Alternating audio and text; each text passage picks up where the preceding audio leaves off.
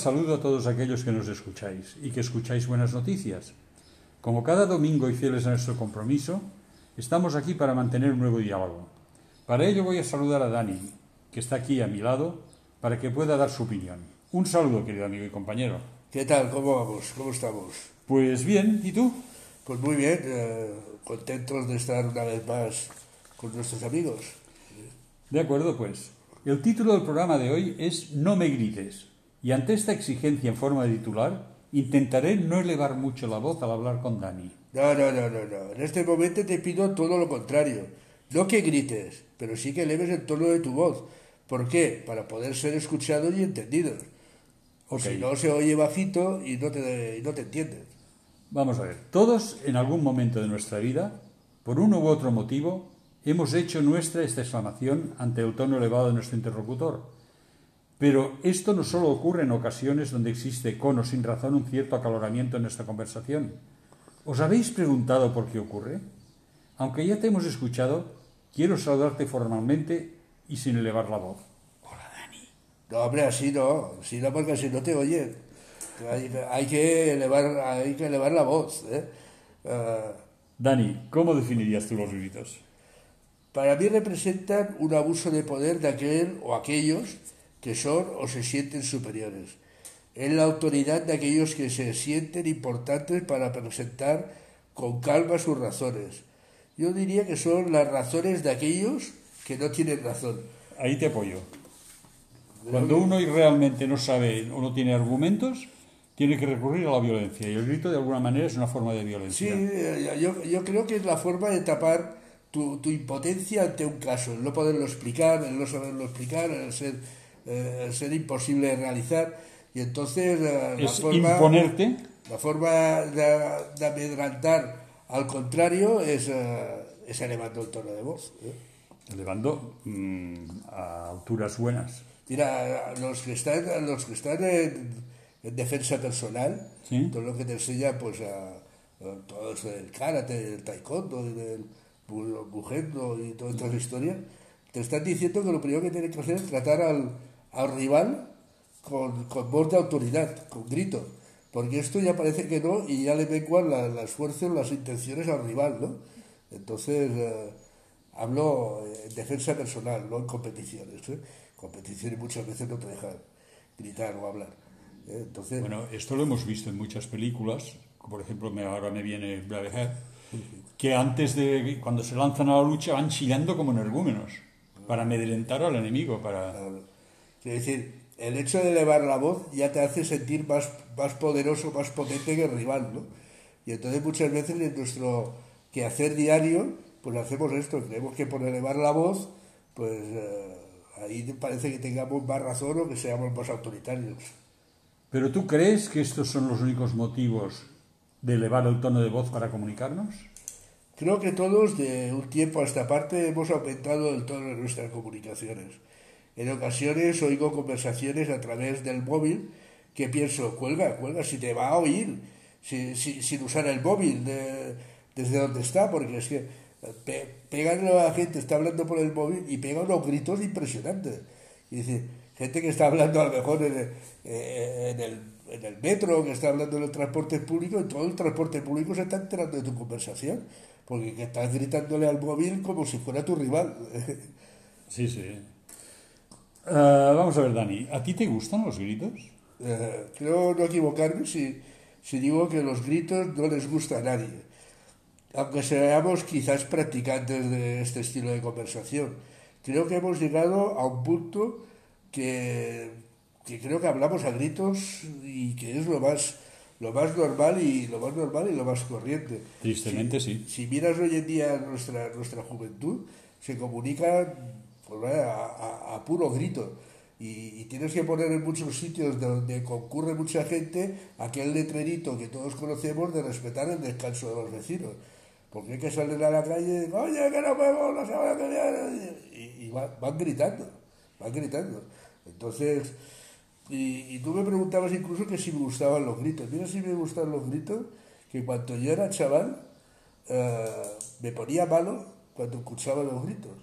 Eh, yo había pertenecido a un club de natación y tuve que dejarlo porque los gritos del entrenador, que es lo más lógico, que tú estás en el agua y te va diciendo lo que tienes que hacer, y, me producían vómitos cada vez que iba.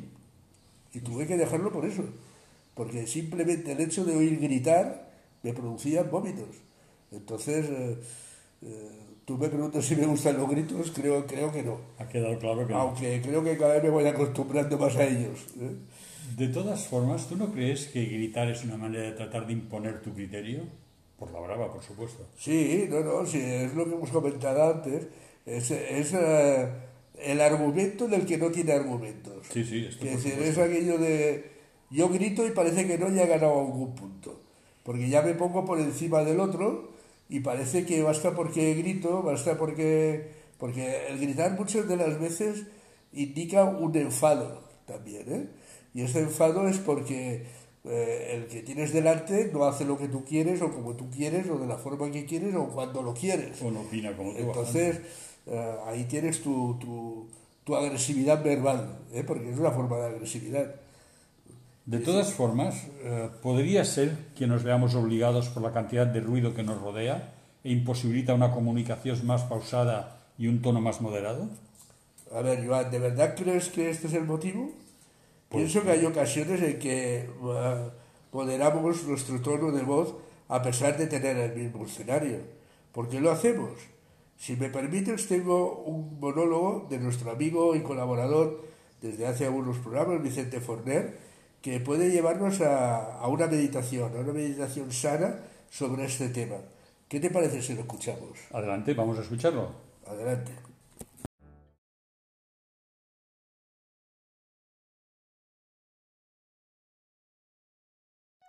¿Por qué gritamos?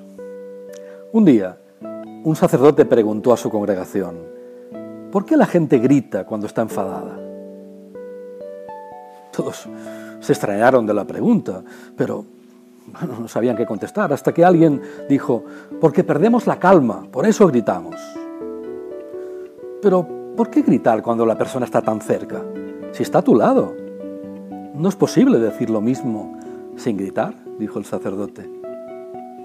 Los asistentes empezaron a hablar entre ellos y dieron algunas respuestas, pero finalmente el sacerdote explicó, cuando dos personas están enfadadas, sus corazones se alejan mucho, tanto que para oírse tienen que gritar.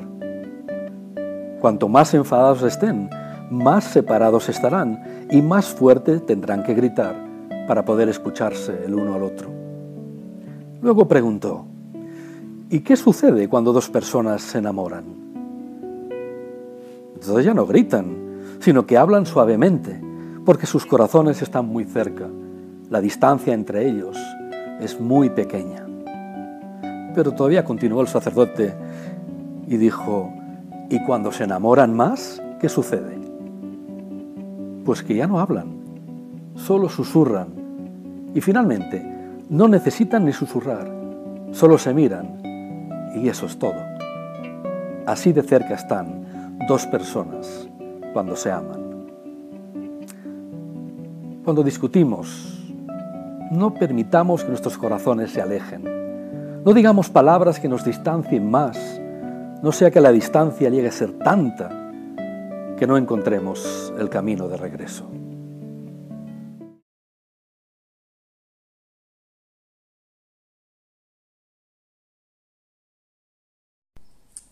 Ha sido un bonito monólogo y creo que nos conduce a pensar en cómo nos alejan los gritos. ¿No te parece que va así? Tienes razón, Joan. Pienso que nada distancia más a dos personas que los gritos y a la vez, cuanto más distancia, más distanciado te sientes, vas a elevar la voz para que el otro te oiga. Lo que parece que a veces eleva la voz y lo tienes a un palmo, entiendes? Entonces, eh, el grito ahí o, o elevar la voz está poco justificado. Fuera de lugar, totalmente.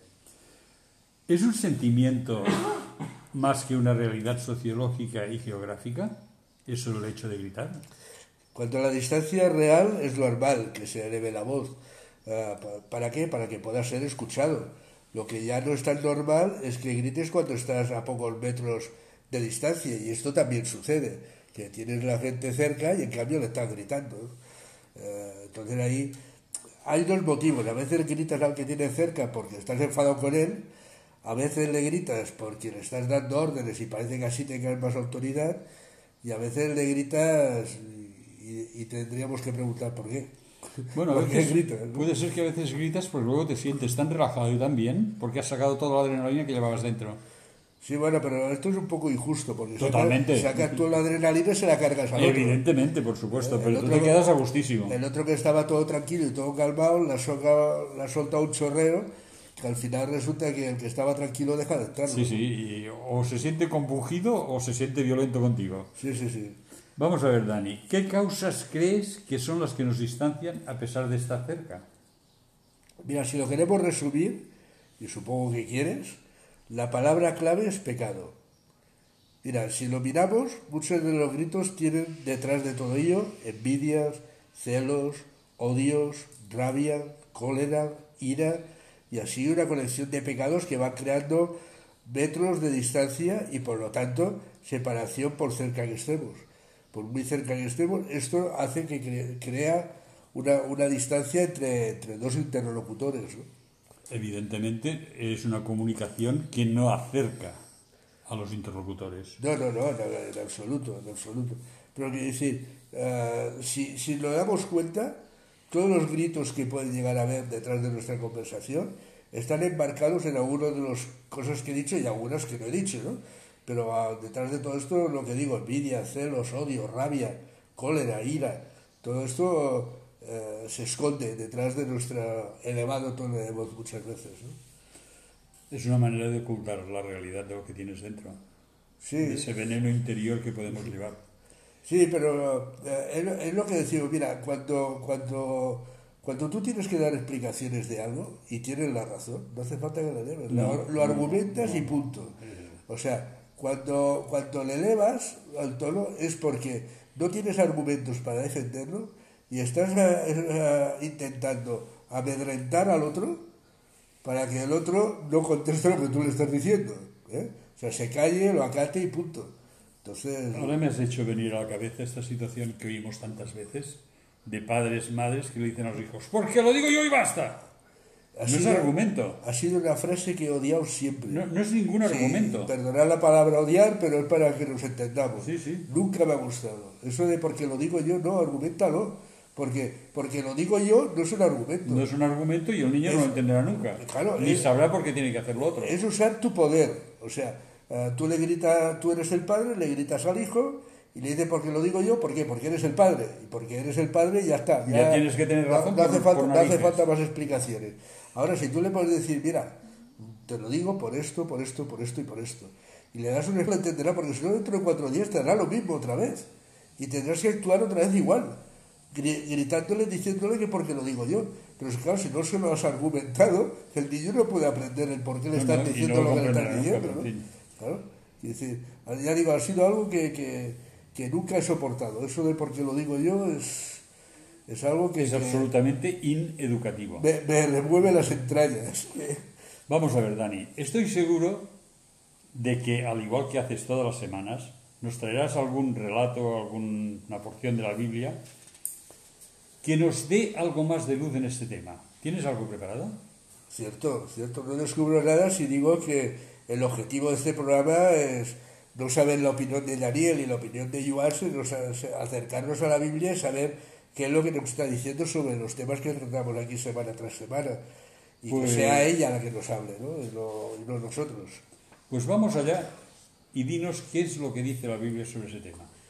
Pues mira, me gustaría que nos desplazáramos... Uh, hasta, en la historia, hasta el instante en que Jesús está clavado en la cruz. ¿Y cuáles son las últimas palabras que mencionó en su agonía? Este relato lo encontramos en el Evangelio de Mateo, capítulo 27, y versículos del 46 y 50, donde leemos, cerca de la hora novena, Jesús clamó a gran voz, diciendo, Elí, Elí, lama sabactani, esto es, Dios mío, Dios mío, ¿por qué me has desamparado?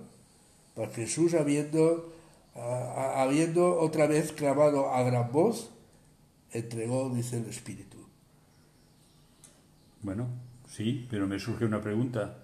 Tú has dicho que lo que nos distancia es el pecado. Si Jesús no tiene pecado, ¿qué le distancia de Dios Padre? Esperaba esta pregunta, te conozco, esperaba esta pregunta y, y deseo desarrollarla. Vamos a ver. Eh, tiene, tiene razón, pero quiero que nos fijemos en un detalle. Lo que separó a Jesús de su Padre no fue su pecado, sino que fue el nuestro. Él nuestros pecados y esta carga voluntaria realizada para, para darnos la libertad fue la que creó la distancia entre el Hijo y el Padre. ¿Para qué? Para darnos a nosotros la cercanía necesaria para poder hablar con Dios. O sea, eh, si nosotros miramos los relatos bíblicos, donde, donde nos habla de, del ministerio de Jesús en la tierra, es, eh, Jesús era una persona que más solía callar, incluso a veces eh, comunicar con miradas o con gestos, que elevar la voz. Él no, poco, pocos sitios puedes encontrar donde Jesús eleve la voz. ¿Por qué eleva la voz aquí? Eleva la voz aquí porque, tal como decía Vicente Forner en su monólogo, él se siente distanciado de Dios.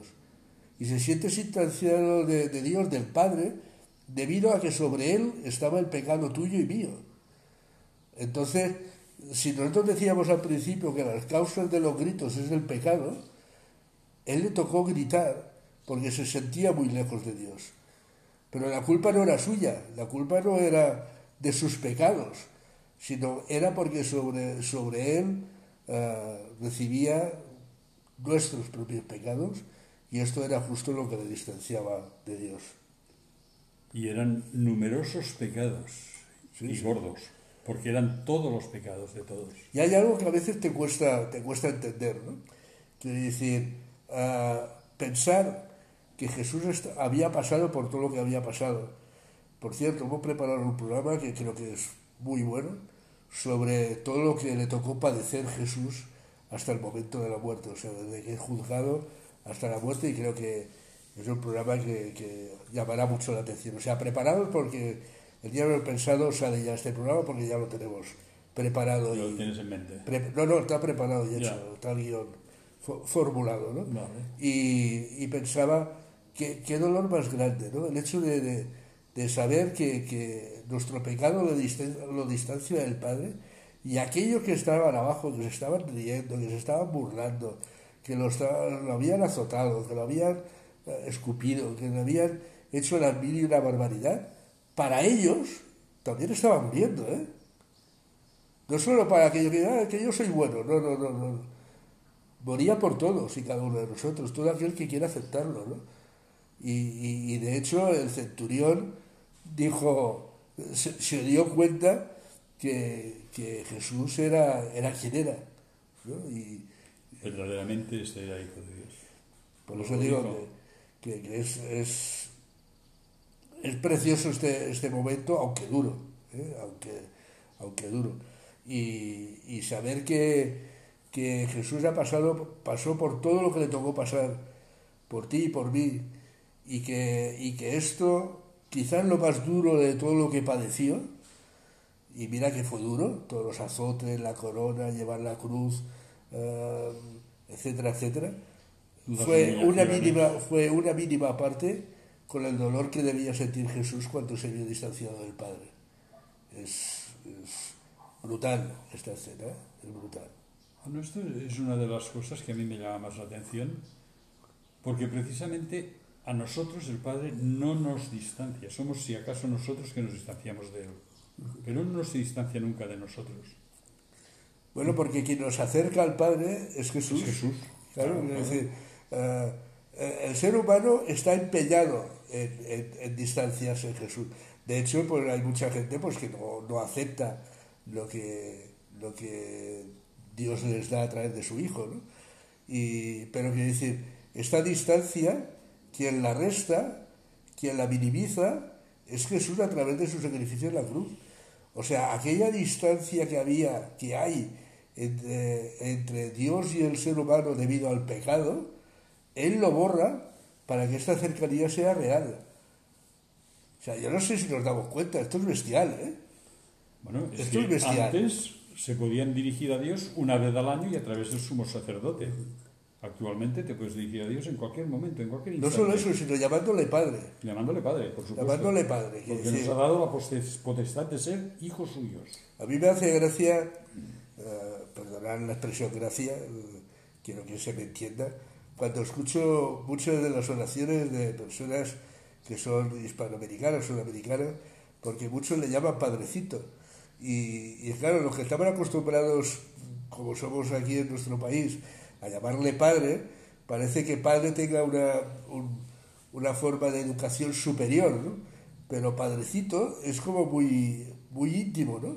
Cuando yo oigo llamarle padrecito o papi o papaito o cosas, eh, yo creo que ahí no, no, no hay una intención de romper la- el respeto y la educación a, a Dios, sino que es una forma cariñosa y Cercana. normal en, en su forma de hablar con, con, con el que es el padre, ¿no? Con el que es el padre. Es, creo que es bonito, es bonito. ¿eh? Es bonito si no es forzado, vuelvo a decir lo mismo. Ellos se acostumbran a hablar así y nosotros no. Entonces, claro, a, a acoplarnos esta forma de expresión cuando no es normal en nosotros, pues sería inadecuado. ¿no? Bueno, esto eh, tiene unas connotaciones evidentemente culturales. Por eso, por eso. Es evidente, esto no es problema. Ahora podríamos hacer una cosa, Dani. ¿Te parece si escuchamos una canción? Pues sí, mira, ¿qué te parece una canción de Andrés Felipe que precisamente habla sobre, sobre lo que hemos mencionado? Este Dios mío, Dios mío, ¿por qué me has abandonado? ¿Te parece escuchar esta Me parece canción? fantástico. Vamos. Vamos allá.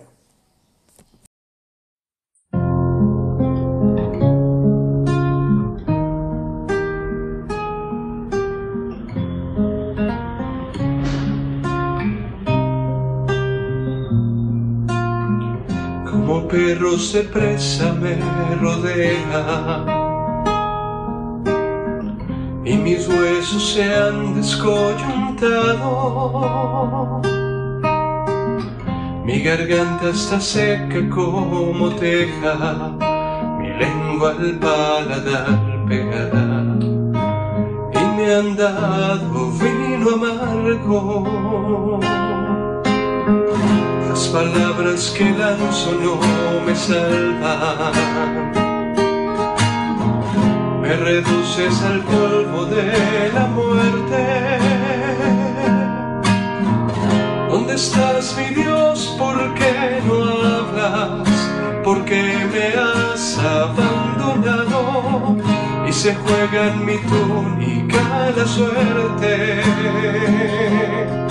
Mas yo soy un gusano y un hombre,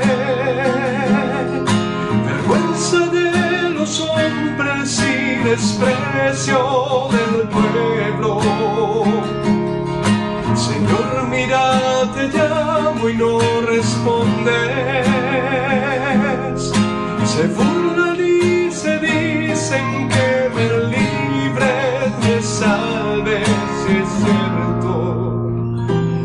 Estás conmigo.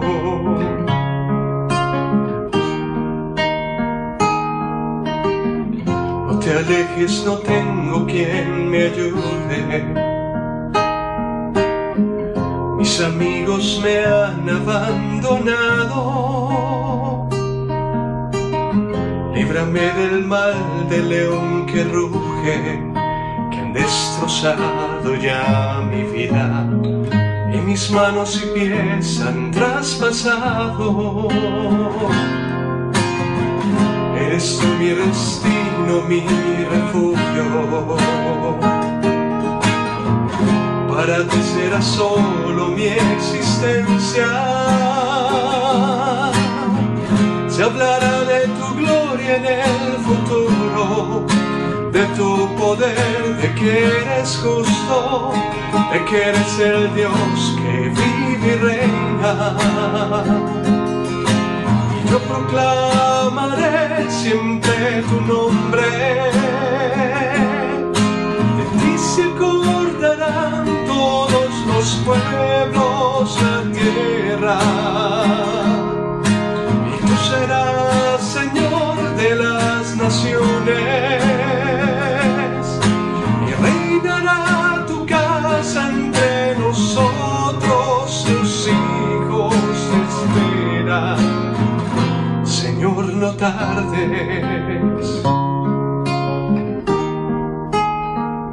Señor, no tardes.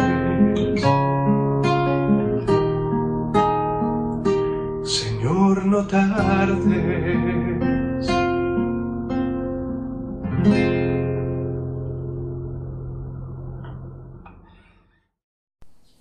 una hermosa canción que nos describe gráficamente con bastante realismo lo que sucedió Jesús.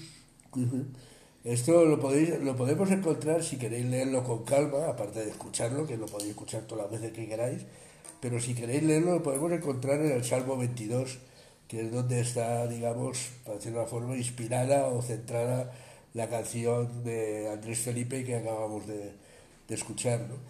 Ah, creo que es una, una exclamación de, de, aquel que se, se, siente lejano, se siente abandonado, porque incluso hay un momento que dice mis amigos me han abandonado, o sea, se siente como, como muy solo y, y, en cambio quiere decir uh, hay esta proximidad que gracias a Jesús tenemos, que es el, el hecho de, de, poder seguir comunicándonos con el Padre a pesar de nuestros muchos pecados que, que nos rodean y nos acompañan. ¿no? Es que esto es una, una bendición que muchas veces no nos damos ni cuenta que tenemos. O sea, tenemos una posibilidad inmensa de pedir en cualquier momento cualquier cosa que si nos conviene nos la va a conceder. Y no lo aprovechamos. Sí que es verdad, sí que es verdad. Incluso hay un texto bíblico ¿no? que dice, probadme, claro. pedir y yo os abriré las ventanas de los cielos y, y además nos dice, y, y, no os daré lo que pedís, no, hasta que sobreabunde, os los daré más, más, sí, sí, más sí. de lo que pedís. ¿no? Quiere decir, pero también hay que tener presente que no, no es una máquina expendedora. ¿eh? Quiere Hombre, decir, no, uh, no vamos a tirar la moneda y que nos salga. Claro, como yo he dicho muchas veces, uh, Dios no está para cubrir caprichos, está para cubrir necesidades. Y, y en la Biblia encontramos muchos textos que nos hablan de que no nos dejará, que estará con nosotros, que se alimenta las aves también nos alimentará a nosotros, que no hay ningún hijo que mendigue pan, etcétera, etcétera, etcétera, ¿no?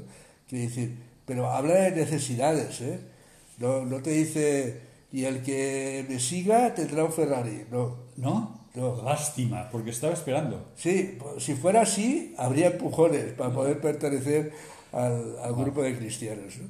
Pero, Bromas aparte, tenemos una bendición inmensa con la comunicación directa con el Padre. Y eso no nos damos cuenta en la mayoría de veces, insisto.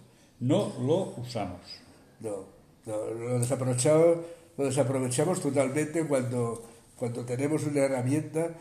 Si, si Potentísima. Tú, mira una cosa, si tú pudieras hablar con el rey de tu país, o depende de quién nos escucha, con el presidente de, del país en el que estás y tal, Quiere decir, no, nos encontraríamos de, de, que faltaría tiempo para irlo a ver, para poder hablar con el rey, para poder hablar con el presidente de gobierno, y en cambio tenemos a alguien que está por encima de todo esto, que es Dios, y, y no le damos importancia, no, no, no, no seguimos el, el, Vamos a hablar con, con el rey que está por encima de todos los reyes, y del gobernador que está por encima de todos los gobernadores. ¿no? ¿No será porque miramos las cosas con ojos humanos? Me explico.